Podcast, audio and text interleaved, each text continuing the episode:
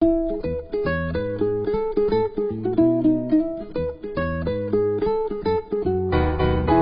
迎光临 CEO 研究生商谈室，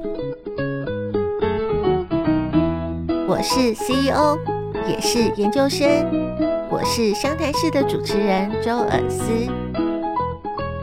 我主张用 CEO 的模式经营人生，我选择用研究生的态度探索生活。让我们一起来聊聊生命中的大小事。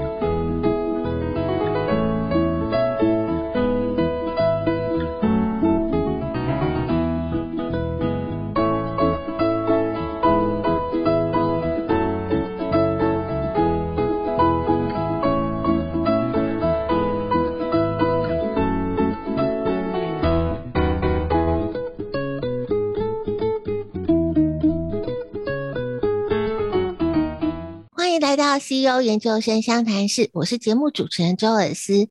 受到了疫情的影响，这两年大家都没有办法出国，四处去看一看这个世界。今天呢，透过我们的节目，带大家到个非常非常古老的国家——土耳其。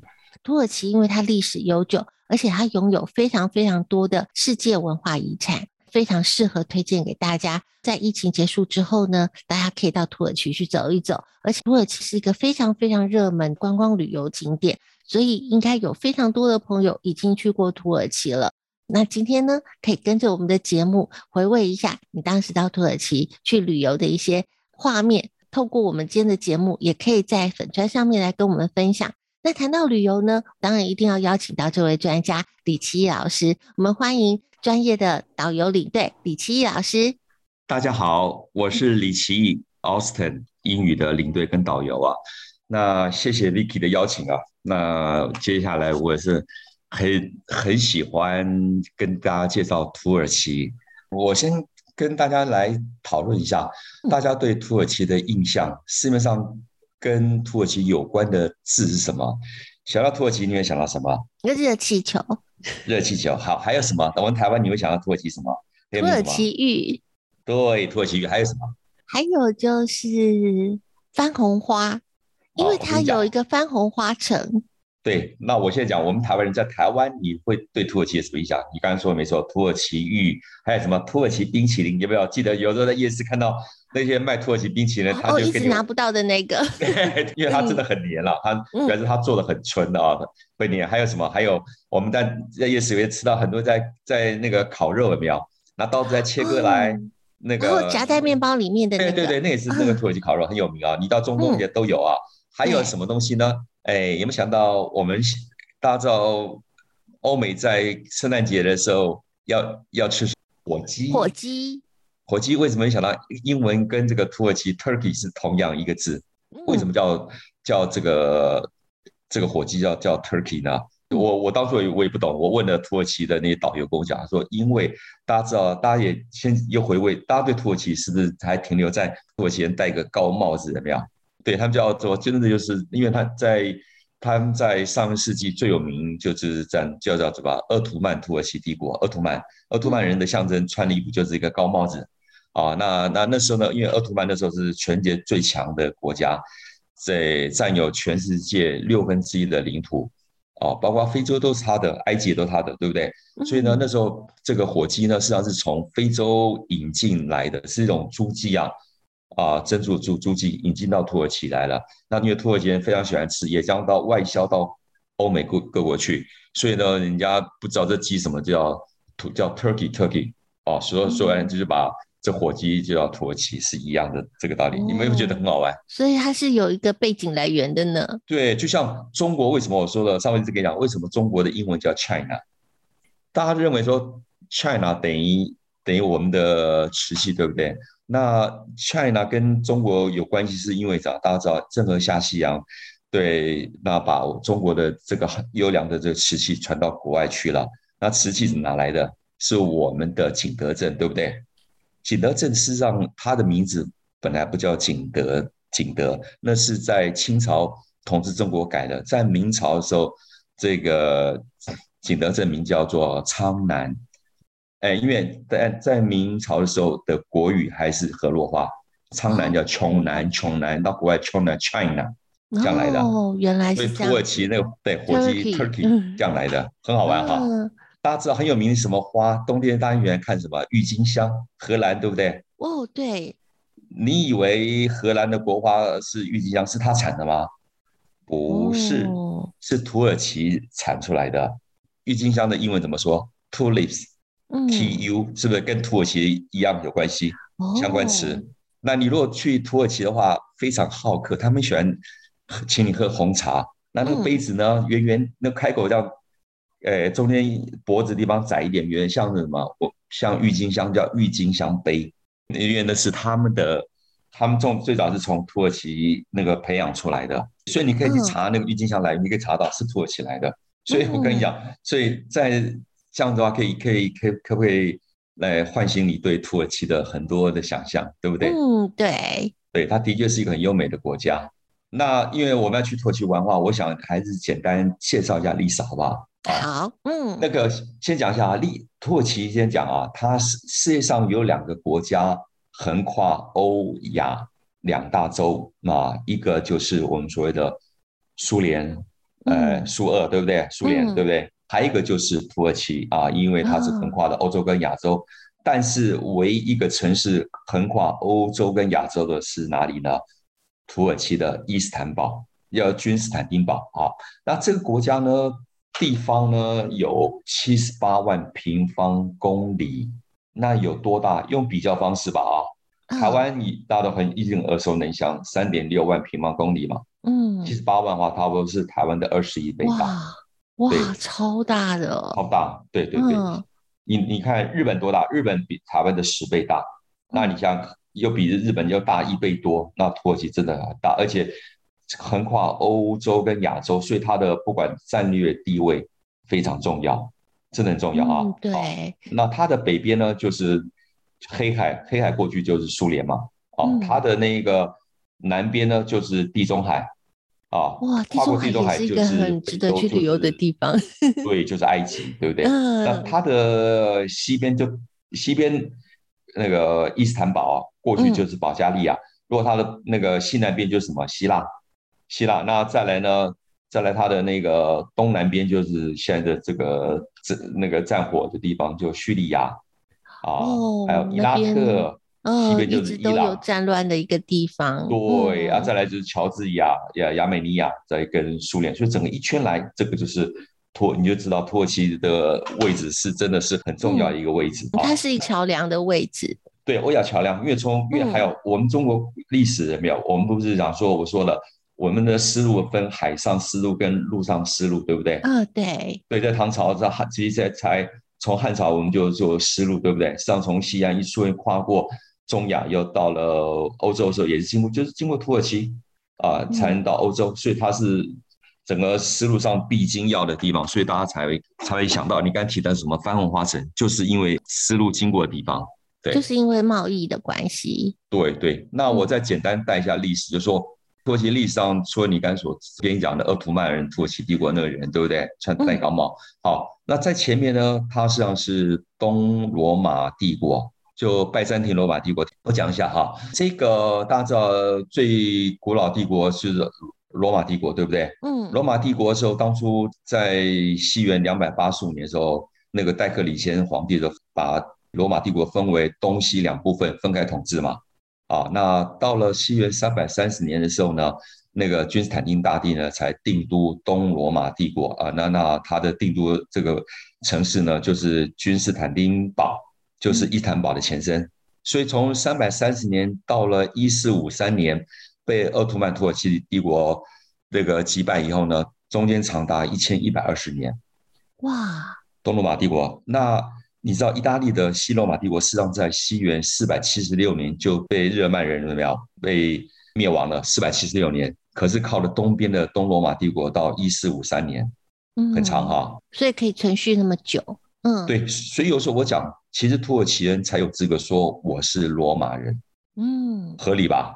对，这个，所以这样让大家知道啊，所以为为什么你到土耳其的时候就感觉说，哎。印象中，这个奥图曼是回教族，回到国家。为什么我去了土耳其，看到这么多罗马的遗迹啊，哦、对罗马的剧院啊，那个包括罗马的柱子，哎，罗马的建筑物，你就想说怎么回事？因为这是整个历史慢慢累积下来的啊，这个就叫土耳其，所以也是我很喜欢土耳其地方啊。那尤其你想想看，我们提到若以基督教徒，基督教徒会提到什么？大家知道诺亚方舟，嗯嗯，啊，诺亚方舟讲的那个山 Ararat Mountain 的庙，就在土耳其境内。哦，对，五千多公尺高的那个那个山啊，啊，Ararat Mountain 啊。那还有哪里呢？像读圣经里面有一章叫做以佛所，还有一个叫贝加蒙。那还有大家知道最重要的是圣母玛利亚，圣母玛利亚终老在哪里？你知道吗？不在耶路撒冷，他死在土耳其。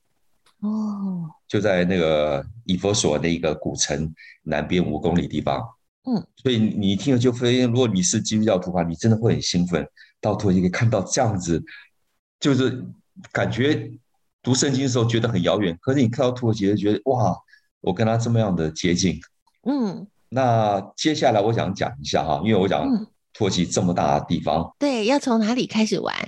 好，先讲一下啊，先讲这个、呃、那个伊斯坦堡啊，因为我说它是欧亚、嗯、跨在欧亚界的地方啊，这个城市非常重要啊。那一般我们来的话，就是抵达这个那个伊斯坦堡，那跟各位讲。不是土耳其的首都，你感觉很奇怪，哎，不是吗？刚讲说它以前是叫做君士坦丁堡嘛，就是罗东罗马帝国的首都嘛，对不对？哎，怎么这后来而且是那个奥图曼土耳其帝国的时候的首都，那怎么现在土耳其共和国首都不在这里呢？啊，嗯、现在的首都实际上在正正中央的地方叫做安卡拉。嗯，我们大家知道很有名的羊毛讲得很好，就是安哥拉羊。对，安哥拉羊是什么样？用它什么地方的？是用的那个羊的胡子地方很细哦。对，我买过那个围巾，你知道吗？我去买那边最有名就是那围巾啊，嗯、买一条给我太太，薄薄的围巾啊。我我用我的什么那个导游就这样的，哎，你的戒指拿起来，我把我把我戒指拿出来，那个围巾可以从我的羊毛制品，不是丝哦，羊毛制品可以从我的戒指里面抽出去。哇，这么细。对，而且很非常保暖。大概有说这个就是那个公羊的的脖脖子嘛，嗯、所以为什么那个呃安哥拉羊那个制品很贵？嗯、我买一条围巾哦，两两百块美一条围巾，你知道花了我两百块美金。所以呢，因为土耳其那个建国的时候，一九二三年建国的时候，所以把这个这个首都移到正中间这安呃安卡拉。伊斯坦堡呢，还是全国最大的城市，因为它。那个它的位置的关系，位置还有它，因为是从东罗马帝国说的，从、嗯、还从希腊以前时代。好，我我这边提顺便讲一下啊，那个大家知道东罗马帝国又有个名字叫叫是不是叫做拜占庭？拜占庭帝国。对，为什么要拜占庭呢？嗯、因为这个地名以前是希腊的领土，它是希腊。嗯哦，你也知道，你知道，我们都知道罗马是继承希腊文化，对不对？嗯、这个地方以前是希腊领土，这这个人呢，发现建立城市的人叫做拜占庭。哦，哎，对，拜占庭，所以才才这样建立的。对，那你想想看，从希腊罗马再到了这个奥斯曼土耳其帝国，有你看有两千多年的文化历史，所以呢，这个地方来这边一定要去玩这个那个、嗯、那个伊斯坦堡。嗯，所以伊斯坦堡是一定要去的地方。单单你在那边待一个月都不够。哇哦！对我，我们有一个领队领领队同学哦。我们一般带团呢，冬冬季的时候不会带团嘛，因为那边下雪，也没有团客去、哦、去土耳其嘛。我们都差不多从每年从四五月开始嘛，一月一直待到十二月就停下来，因为在下大雪了，动不了，嗯、对不对？那他竟然跑到那边土耳其待了一个月啊！我说你一个月在干嘛？他说他就待在伊斯坦堡。我也我晓得，因为可以玩的地方太多了，去过那个土耳其的非常喜欢。那我们到那个那个伊斯坦堡的地方的时候呢，你一定要参，它有分成为新城区跟古城区。我在讲，因为这个欧亚分开来，就是中间靠靠的什么，就这个叫做博斯布鲁斯海峡。对，博斯海峡那个，对，对地理都有念过的。对对，这个海峡呢长二十七公里，跨过海峡就是黑海，就到了苏联，对不对？那这个博斯普鲁斯海峡呢？我再往南走就是中中中间叫一个马尔马拉海内海啊，然后再过来就是到希腊去了。所以呢，这个我说的伊斯坦堡呢，它那个那个老城区呢，就是叫做在一个三角地带。啊，三角地带就前面就看到博斯普鲁海峡跟马尔马拉海哦，然后就可以控制了欧洲到亚洲这个水道，所以非常的。站在那边就是站在欧亚的交界点了。你就看到就对对面就是亚洲，嗯、我现在站在欧洲。嗯，啊对，哎，可是我跟你讲哈，那个土耳其因为在这个伊斯坦堡就是靠近亚洲欧洲的地方只有百分之十，对不对？剩下百分之九十都是在亚洲部分，对不对？嗯、可是土耳其人还是喜欢称他们是欧洲人。那我们一般我们到的这一伊斯坦堡呢，我说老城区，对不对？很好玩。那第会参观什么东西呢？第一个就是说这个他们的呃托普卡底皇宫，皇宫哎，我讲说了，你就是那个老皇宫呢，就是看着这个呃博斯布鲁斯海峡，对不对？还有马尔马拉海的，看着这里啊。奥特曼土耳其帝国皇宫，所以你站在那边这个可以可以参观以外呢，我很喜欢里面很多的古很多的古物啊，尤其我们中国的什么大造青花瓷，在世界上价钱很高，对不对？对，对我跟你讲啊，你到了那个托布卡托布卡比皇宫啊，呃，这个皇宫里面这个那个青花瓷怎么样多的，你会吓一跳，而且都是很大件的瓷器，都超过四十公分直径。哇！都是很大的瓷器，我们用瓷器差不多都是十五、二十公分左右，它四十公分直径，呃，四十公分。为什么？因为这个国王苏丹国王啊，那喜欢跟那个群臣啊一起吃饭，都坐在一起，大家一个盘子有没有装很多食物，这样子转了转了一圈有没有？大家分享，所以他很喜欢。尤其中国的那个青花瓷，哇，看的真是哦，会流口水。那尤其我跟你讲过啊，说当初。奥特曼土耳其帝国最强盛的时候呢，拥有全球六分之一的土地，对，所以呢，很多地方源源不断的进贡他最好的东西来，所以他收集了很多的那个珍宝衣物都在那里，所以我觉得站在那个皇宫里面可以看到很好很棒的很很棒的这些这文物啊。嗯，那另外一个我想介绍一个呢，另外一个我们稍微等一下下，我们休息一下，待会马上回来哦。嗯。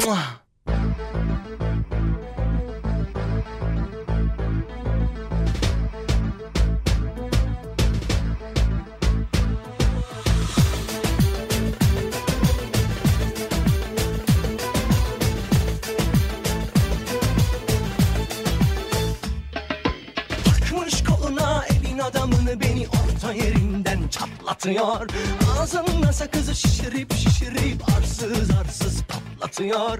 Biz böyle mi gördük babamızdan? Hele güne rezil olduk.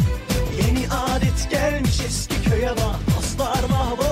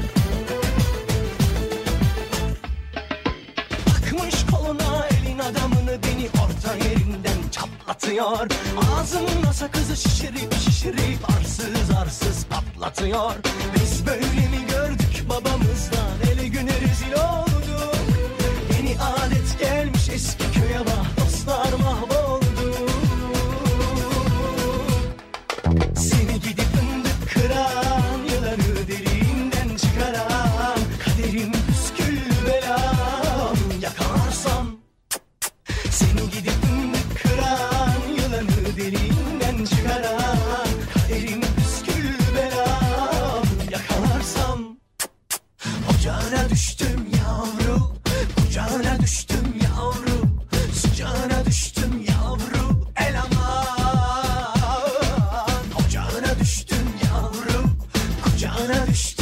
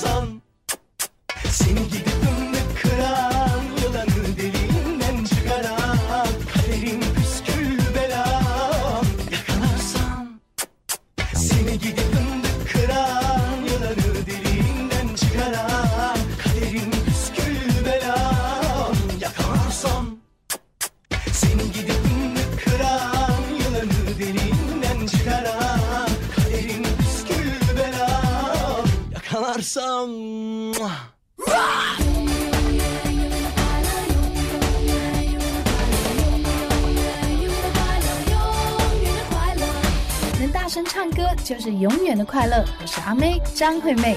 只想嗨嗨，I want to love me 坏坏，隐形的压力嗨嗨，什么都可以爱爱，都握在怀里。你现在所收听的是世新广播电台 FM 八八点一 AM 七二九。Come on come on I love you tonight，欢迎回到 CEO 研究生相谈室。今天呢，李琦老师带我们到土耳其。伊斯坦堡除了皇宫之外，我们还有什么样的景点是必须要一定不能错过的？OK，好，那个、嗯、因为出国大家很喜欢 shopping，对不对？很喜欢买东西。事实上，在伊斯坦堡还有很有很一个很大的 Grand Bazaar，就是大油顶市场。哦，那个大油顶市场，那个市场呢，我跟你讲有多大，你知道？你号称中东最大的一间，那个市市集呢，里面有四千多个店铺。哇哦！很好玩是哈，进去那门有几个你知道吗？有二十二个门，哇！这样有二十二个门的市集吗？那会不会很容易迷路？买到迷路？哎、走进去就真的很大，而且会眼花缭乱。所以一般我们呢会在，譬如我们固定我们都会走一号门，然后我会跟团员讲，请你看好，拍个照。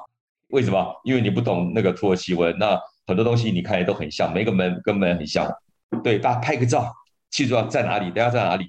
免得忘掉。对，那一般有什么好买的？我跟你讲啊，里面真的很多啊，有土耳其当地的特产的，有什么东西呢？嗯、一个很喜欢大家买那个土耳其的那个软糖，很多种口味，那放很多，有的放花，放什么的，其实那个东西我还蛮喜欢吃的。嗯，对，对，那还有什么呢？很多出产很多的羊制品啊，所以他的去土耳其一定要买的什么羊羊的那个。也也夹克啦、大衣啦，还有羊的那个帽子。像我，你看我老戴顶那个扁帽，有没有？那就是土耳其的那个那个羊皮扁帽。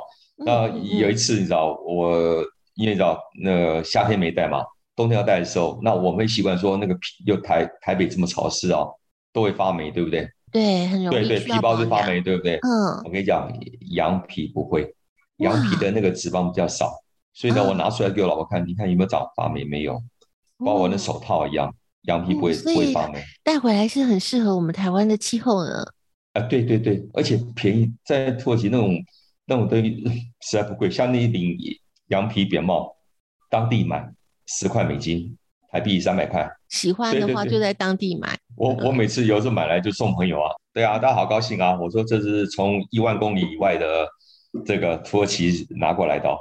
嗯对，那因为里面可以逛的地方太多，因为这个这这个市集呢，我跟你讲，它历史从一四六一年，当一四五三年那个鄂图曼土耳其帝国打败了东罗马帝国哈，他为了因为那时候本来君士坦丁堡对不对？我讲过了，那后来改成叫伊斯坦堡，所以都满哈，经过战争的洗礼，很多破败的地方，所以呢，他要筹钱呢，要重建这个，要去修缮啊什么的，修缮整个城市，所以呢才。弄一个市集，那因为有那么多店铺来可以收税金嘛，来弄，所以从一四六一年到现在，真的是一个很古老、历史悠久，而且你走在里面一看，真的是很古老、六很古老的建筑物，所以我觉得这地方值得来玩。那要吃当地的很有名，还有当地的一种饼，知道？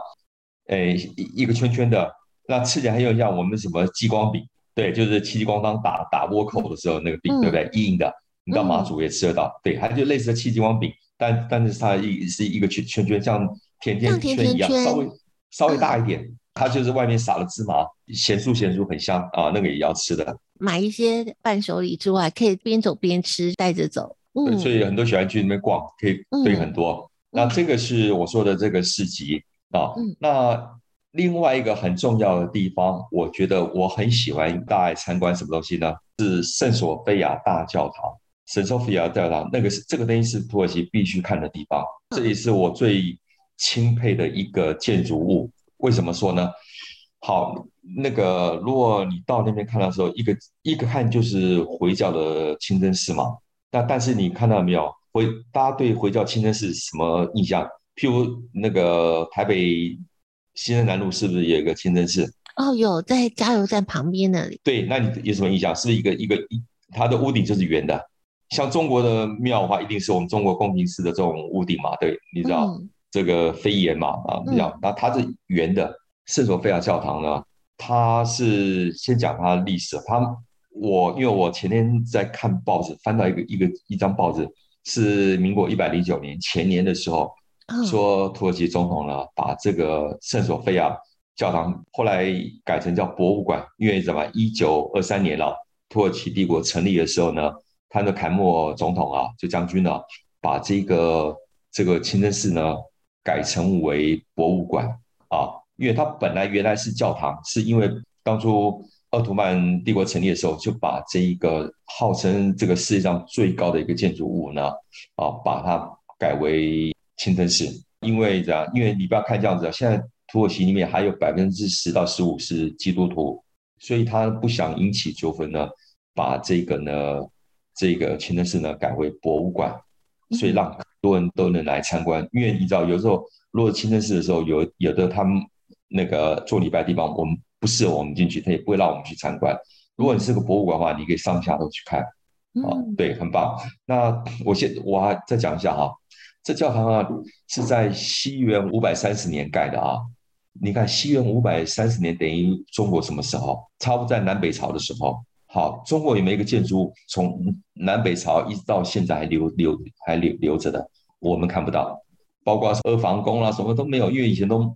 中国古代的建筑都是木头造，都烧掉。对，嗯、这个呢，在西元五百三十年盖的，高六十五米，等于现在一一层，我们现在叫一层是三楼嘛，那五十六米等于二十几层楼高，在西元五百多，你可以盖个二十几层楼的那个建筑物。嗯，留留留到现在两千两百年，经过了一千六百年，屹立不摇，没有倒过，而且在以前也没有钢筋水泥，对不对？嗯、呃，对，而且它还是圆顶造型。圆顶，而且我跟你讲，那个圆顶的直径啊，跨距啊是三十二米，没有一根横横梁。中国建筑物你一看都会有横梁撑的，对不对？哎，那圆顶要就要拱下来三十二米，没有任何一根横梁，很很很吓人哦。它是一层一层的，比如下面一层呢，很多门，那门就是中间就是圆圆的拱顶，有没有？拱起来，那这上面呢弄平在第二层，慢慢收缩到最后一个呢。顶楼就有一个大拱顶，好，嗯、那这个拱这个圆顶圆的拱圆拱啊，你落到那个看见罗罗马建筑物一样，那个没有发觉，它不是都不那个门呢，都是用很那个圆的那个圆拱方式，怎么样？嗯，你你知道什么好处吗？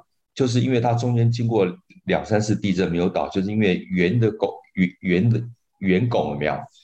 它是可以吸收地震，它是圆形嘛，圆圆圆弧形的。所以你怎么晃的时候，它可以吸收地震。所以那个当初那个设计师在我觉得很厉害。西元五百多年，他用了很多的数学家帮他计算这东西，才造出来。没有水泥，那时候还没有水泥哦，也没有钢筋。所以这个建筑我很喜欢让人家去看。嗯，它是用石材堆叠起来的。对，那那尤其这个是联合国的世界文化遗产，经过了已经已经已经多多久了？一千六百年了。那我因为讲的时候进去看的时候呢，因为我我讲过，因为在最重要的分界点，在一四五三年，呃，就是东罗马帝国灭亡以后呢，奥特曼土耳其帝国来的时候呢，把变为回教清真寺，所以呢，把很多象征基督教的东西呢都把它盖掉。如果我们现在去看的时候，他把那个把那墙壁那个石灰也把它涂掉的时候，看到很多耶稣还有圣母人的画像呢，都什么呢？都是由那个马赛克金箔的马赛克所做出来的。哇、哦！你原看以为是个油画，对不对？现在看他用各种不同颜色的马赛克，可以把脸上的这一个纹路标示出来，做出来、嗯、很漂亮啊。包括你看那个这个，好，这个耶稣基督的他的头发，那个头发那个发的纹路都会出来啊。那他背后呢，它要那个太阳纹呢，也是用金色的金箔的马。马赛克贴出来的，哇！你知道我看到之后真的是很漂亮啊。嗯，一定要去看，一定要看。你想想看，在西元五五百三十年盖一个一个教一个教堂，到现在还成还在，而且全部石头的。嗯、哦，你会看到，你真的真的会很很很很傻眼。然后你知道，我们若爬到上面二楼去的时候，哈，走那个楼梯有没有？是斜坡，它不是不是台阶哦，是是斜坡的。嗯，你知道为什么斜坡吗？而且上面很多。凹凸不平哦，大家知道以前那个皇帝要来这边做礼拜的时候呢，是骑着马从一楼可以上到二楼。你看那叫、哦、那个那个这建筑有多大？马可以骑上来的。嗯，对，所以我真的很希望说大家去看这这一个这一个圣索菲亚大教堂，一定要看。对，另外呢，有一个重要地方呢，叫做地下水宫殿。当初在一四五三年的时候呢，那个奥图曼要围攻这东罗瓦帝国的时候嘛，把它围了，你知道是三个多月有没有？而且甚至把那个把上游水断掉。就是让你没没有没有得吃，没得水喝。哎，奇怪，怎么说？还说他们还可以活那么久？你知道，他会知道说他有一个水宫殿。那这个这个宫殿呢，当初在这个土耳其帝国成立的时候呢，无意中才找到这个水宫殿。你知道，从因为他不是从教堂这个圣索菲亚教堂下去，他从另外一边门下去的。所以我如果去的话，会带你们走。我们从街上另外一边。地下去，那才才到了这个教堂的那个正下方啊，你会傻眼呢。三百六十根那个柱子把它顶出来的。好，我我应该讲一下哈。一般我们现在盖房子是不是我们看到是先挖地基，嗯，对不对？再盖了一楼、二楼、三楼一直盖去，对不对？这个教堂是先盖好教堂。文博区的这个圣索菲亚教堂，后来说它的柱子啊。很多种款式，甚至长短都不一样。告诉你是什么？他从很多地方收集来的，哪来的？包括从那我刚说的那个以弗所那个老的这个城市有没有？这个他也拿来的那个柱子来用。结果呢，多出了三百多根。那怎么利用？他觉得可惜了啊。对，结果就来盖这个地下水宫殿。所以是什么什么意思呢？我把教堂盖好了，我才去挖地基。挖一个地下城，可是你想看，我上面已经盖好了，而且是六六十五六十五米高的一个一个大教堂，嗯，很重诶，我怎么撑得住上面啊？好，很厉害，对不对？嗯，西文五百多年盖的教堂，也弄了一个地下水宫殿，然后呢，都储存着水，所以我们下去看的时候，哇，真的很漂亮，你知道？那些柱子各种柱子不一样颜色，还有什么东西你知道吗？我还看到一个一个什么，你知道？还有一个梅杜莎。还有拿别的地方去拆下梅杜莎的头，当做柱子的下面。嗯，是其实上这个两个两个意义，你知道，一个是我讲过柱子呢，因为从不是统一定做，从各地去收收集过来的，所以长短不一样，对不对？嗯、所以这个梅杜莎呢，是以可能这根柱子比较短，它补补它的它的高度。对，那另外呢有什么作用呢？克煞的作用。好，我们去土耳其的时候，很多你要看到什么这个。会给你一个蓝眼睛，对，蓝眼睛什么样子呢？就是那个蓝色玻璃，那中间一个眼睛啊。那这个东西我如果是在土耳其呢，包括我们在一上车之后看到司机会戴这个东西，为什么呢？他说就是梅杜莎的眼睛。哦，啊，梅杜莎也是个典故，他看到的时候呢都变为石头。他说，哎，所以看到那个谁梅杜莎都要怕他嘛，对不对？不是头发上有很多有蛇在嘛？那眼睛看到你就变人人变石头嘛？那在土耳其来说，这就是一个。把你不好的 bad luck，你的厄运，把你破解掉。嗯，对，所以它这个石头石柱下面有美杜莎的这个这个石头在呢，就表示什么？就什么可以帮你镇煞的作用，等于是去除厄运这样子。对对对，最主要是它克煞作用。另外我说的，为什么有的横的放，有的上也倒过来呢？实际上它是补它的高度用的啊。嗯，那这个呢，里面呢水很干净。水要干干净净，还有鱼在里面。哇，对，所以我在说，这这个单单我刚介绍说，这个圣索菲亚教堂是工程上的一个奇迹，对不对？嗯啊，西元五五百多年，你说全球世界到现在还有哪个建筑还在还留在这么久的啊？嗯，而且是个教堂。另外呢，我说它的地下水宫殿，那又是一个另外一种奇迹啊！我盖好上面，我再来盖下，再来挖土。对，你不怕你不怕一栋垮下来吗？嗯，对不对？非真的真的你会很压抑，怎么可以做这样子？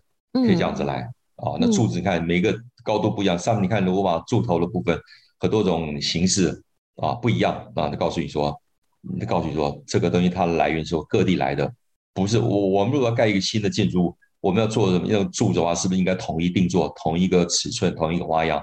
对不对？那它呢不一样，就告诉你这个东西从各地收收集来的，然后你把它拼成在一起，就说杂牌军，你可以把它变成一个很好的一个建筑物。我我所以，我到请各位到那个那个伊斯坦堡，一定要去看，一定要看这个菲亚大教堂，然后再看这个水宫殿，地下水宫殿。嗯，我跟你讲，你看的会很压抑，真的很赞叹人。以前没有那种怪手挖，没怎么靠纯纯粹靠人力可以做出这样子一个建筑物，我是真的是我讲真的是建建筑上的奇迹。好，那另外在这教堂前面有一个广场啊，嗯、那因为以前呢这边是罗马的竞技场啊，以前那个罗马皇帝，你知道罗马人在的地方会有什么东西呢？剧院、澡堂，还有个竞技场，嗯、包括我们到罗马看的那个竞技场，对不对？他在这边有个竞技场，那竞技场后来因为这个变奥图曼的时候把它平掉了啊，把它平掉了啊，那所以呢上面他又收过放了很多，还有那个最重要，我要让你看方尖碑。埃及最重要的有什么的东西？方尖碑就是一个那个大理石弄一个尖尖长长的一个一个石柱，有没有？巴黎协和广场前面就有一根这个柱子，在美国华盛顿又有一个柱子，土耳其又有一个这个柱子啊。为什么我说很厉害呢？因为你想想看，在古埃及的时候，离现在四四千多年左右，在西元两千多年以后，他们可以在那个河边找一个石头，一整个花岗岩。长可以三十二米，这样切下来一个石头立立起来。如果你到埃及，我看到很多神庙前面会有这个方尖碑，记载这个国王的这些他的丰功伟业哦，那一一整个的，对，那你会看到那一个呢是当初这个从埃及拿来的，放在土耳其前面，你就想哇，那么大一个石头怎么弄？怎么运运过来？又怎么把它吊起来？这边可以看到很很多的东西，好。那你会想说，哎，那我想去走一走，有什么地方可以？可以走一走。一个叫新区，叫塔克塔克辛塔克新区啊，就像类似我们的中桥东路，包括我们就像我们的信义信义区一样。你到那边去玩，那也是一个可以逛街的地方。我跟你讲，一整条就是步行街，都是玩的地方。哎，就是把我们的那个年轻人要玩的地方都在这里啊。这个这叫塔克新区，嗯，啊，可以值得去。所以你去那个伊斯坦堡之后，这个是可以去的。好，我们先休息一下下，请老师带我们到下一个重要的景点。OK。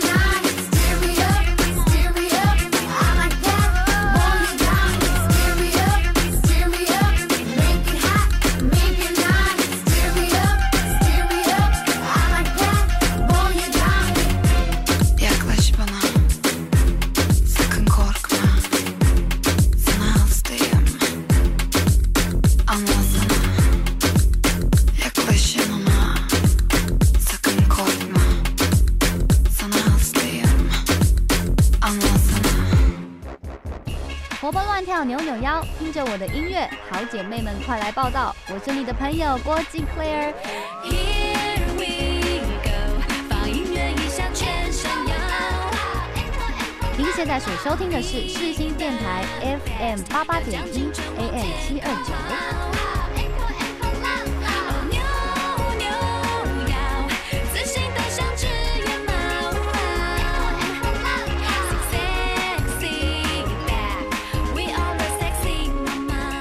欢迎回到 CEO 研究生商谈室。今天呢，李琦老师带我们到土耳其。那我们现在来到了番红花城。那番红花城，我们要看的重点是什么呢？好，番红花城呢，所谓的番红花城就告诉你说，这个地方以前是出产番红花。什么叫番红花？嗯、我们都到西藏的时候说高度太高，人会有高山症，都要这样吃个什么，也叫红花，对不对？或藏红花，就这个东西。番红花，OK，那这个范文花城呢，也是联合国的这个世界文化遗产之一，所以大家要看。那什么特色呢？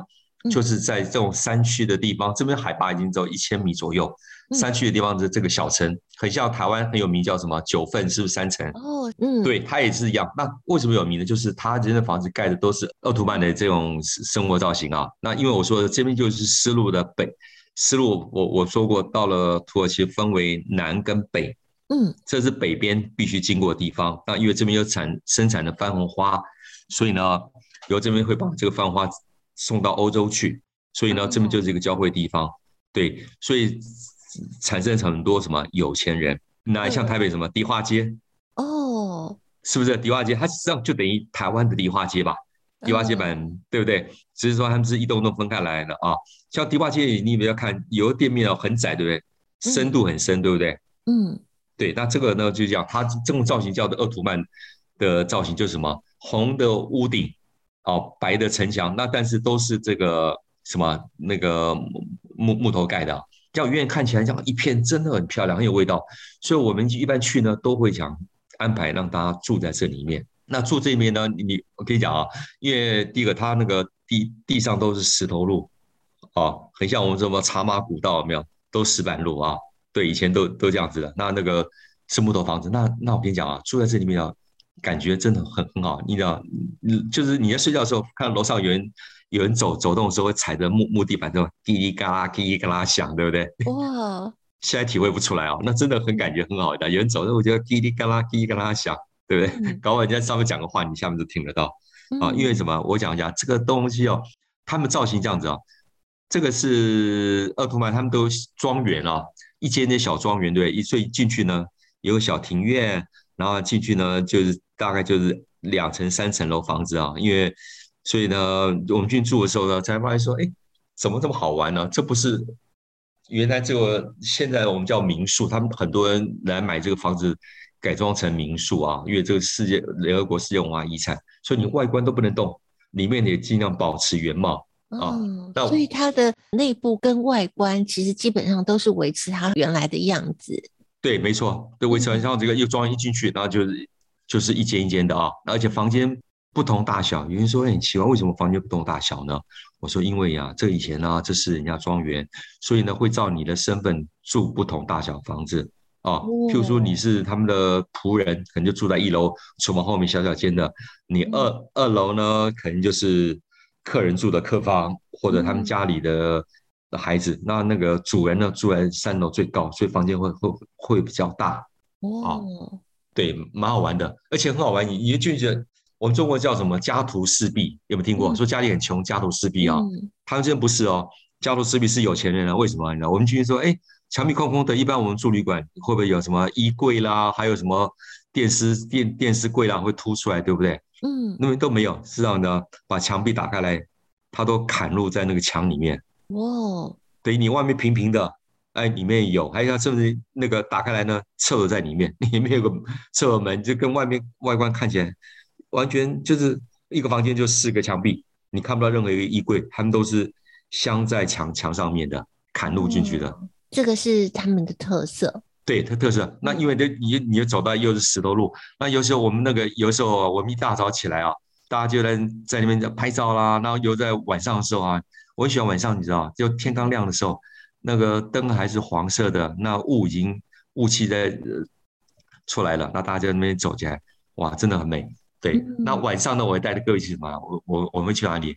那边有一个，他们要他们的晚上人干嘛？你知道吗？其实他们因为他们回教徒也不能喝酒。嗯，土耳其你不要看它很西化，女孩子也不用包头巾，但是他们还是回回回教徒。我说百分之九十是回教徒，所以他们不能喝酒。那晚上干嘛呢？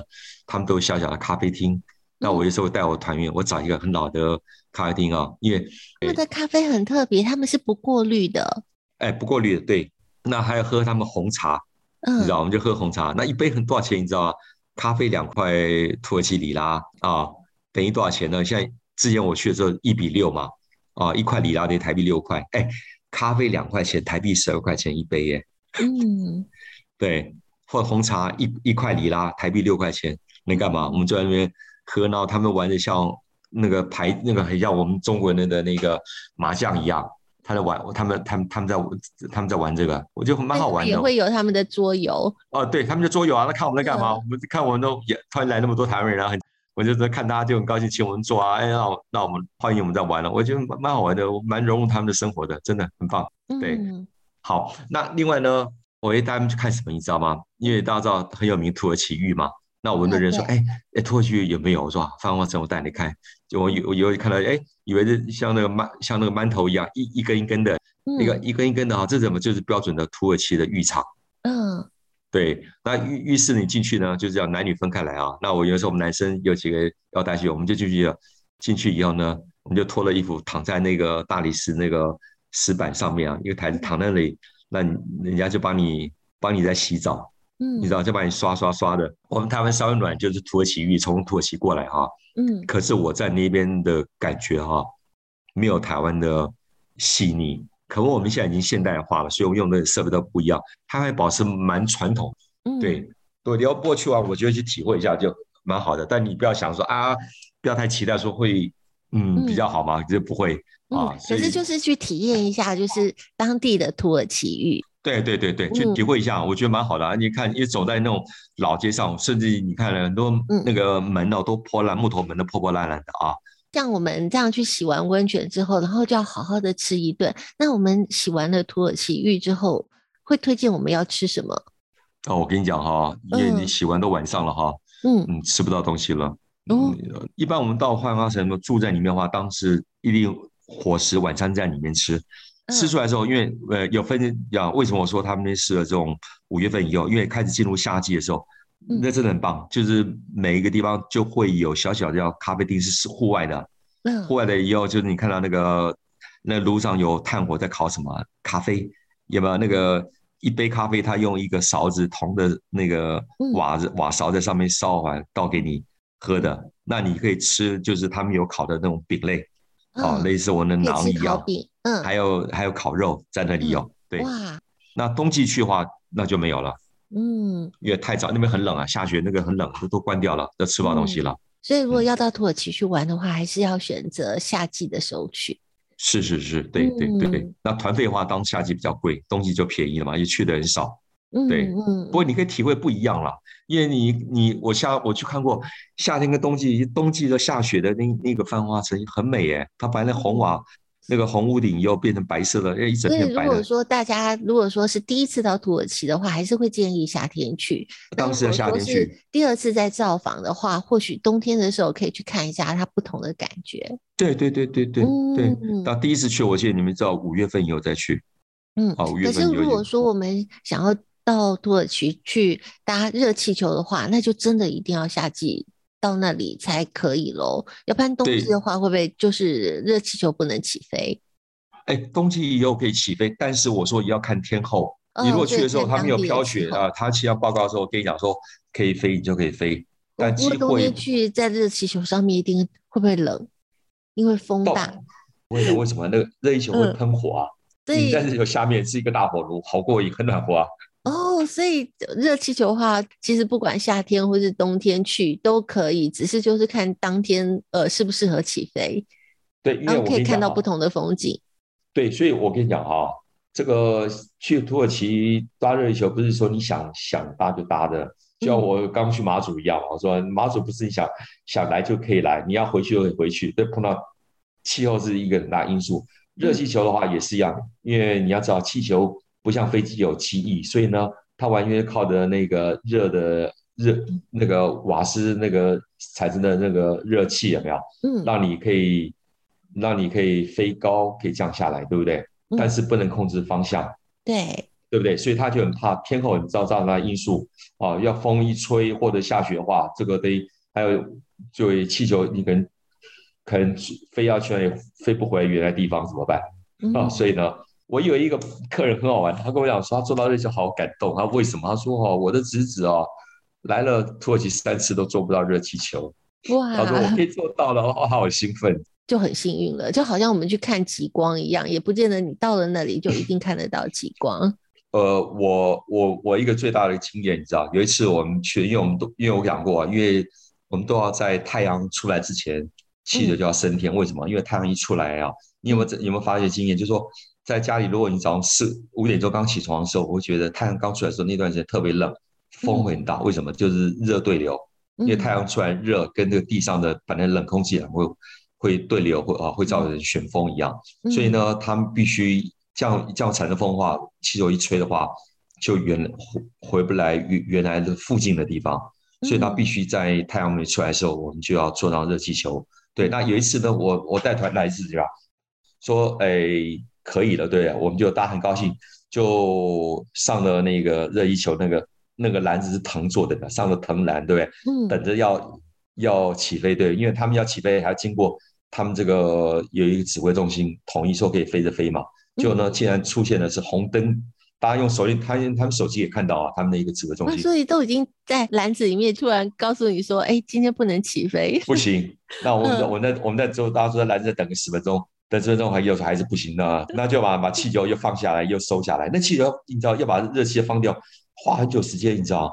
后来就卷卷，等了差不多半个多小时，我们卷的时候，准备要走人的时候呢，突然说、嗯、啊，可以了。哇，大家好高兴，你知道吗？太开心了。对，那那热气球就搞快发发发弄起来，哇，好高兴可以飞，你知道吗？真的是，嗯、他们他说啊，真的。那有一次呢，我碰到情况是说不能飞，不能飞怎么办？